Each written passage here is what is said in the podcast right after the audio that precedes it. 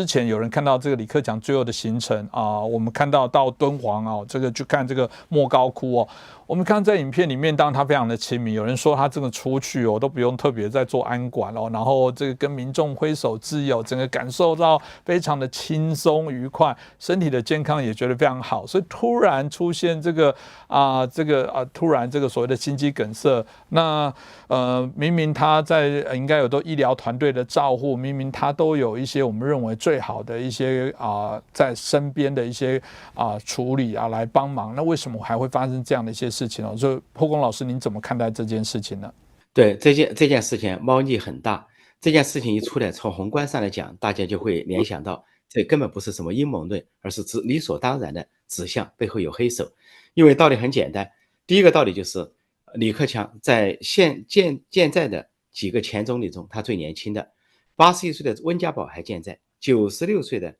朱镕基还健在，为什么六十八岁的李克强就会走人？这一个问号。第二个问号是，李克强九月份八月底九月初还在甘肃敦煌现身，身形矫健，身体健康，谈笑风生，看上去很轻松，不存在身体问题。再一个说，李克强如果以前身体就不好，那他执他当总理十年，如果中途他从他很勤政，很繁忙，从来没见他在公众场合消失过。有其他领导人消失一周几周，像习近平，但李克强从来没消失过，说明他身体很健康。再一个，李克强作为中共的。党和国家第二号人物，他即便退休之后享受的是一级医疗待遇，他身边就会有医疗专家组，在中南海、在北京都会有一流的医院服务。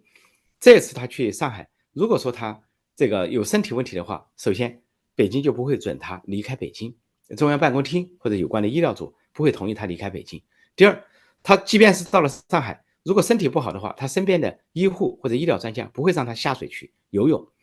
然后下水游泳了。他以他这个身体，即便是发生心梗的话，那经过一些旁边的医疗或者其他措施，完全可以急救的。那为什么就偏偏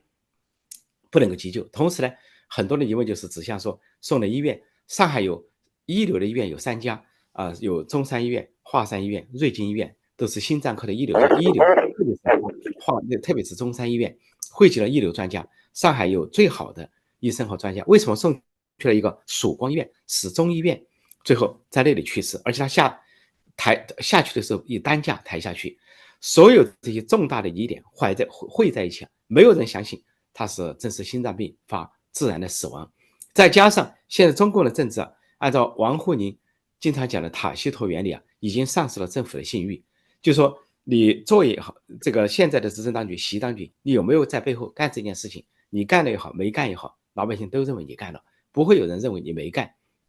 你说你解释你没有干，不会相信你；你说你干了，大家都会相信你干了。说这是塔西佗陷阱。一个政府信誉全失的时候，再加上大家都知道李克强是中共党内啊习近平最大的政敌。李克习近平如果讲假话吹牛，李克强就会讲真话。你讲全民小康、全民脱贫神话，李克强就会讲六亿人收入在千元以下。所以大家的印象都知道，李克强是习近平的反面，一个是保守派，一个就是改革派。一个是强硬派，一个是温和派，一个是呃倒行逆施，一个要坚持改革开放、市场经济。说李克强在人民中自有他的地位和形象。说李克强这突然一走，当然会激起啊轩然大波，不只是怀疑，而且马上会在民间激起啊这种怀念，就是一种质疑，就是一种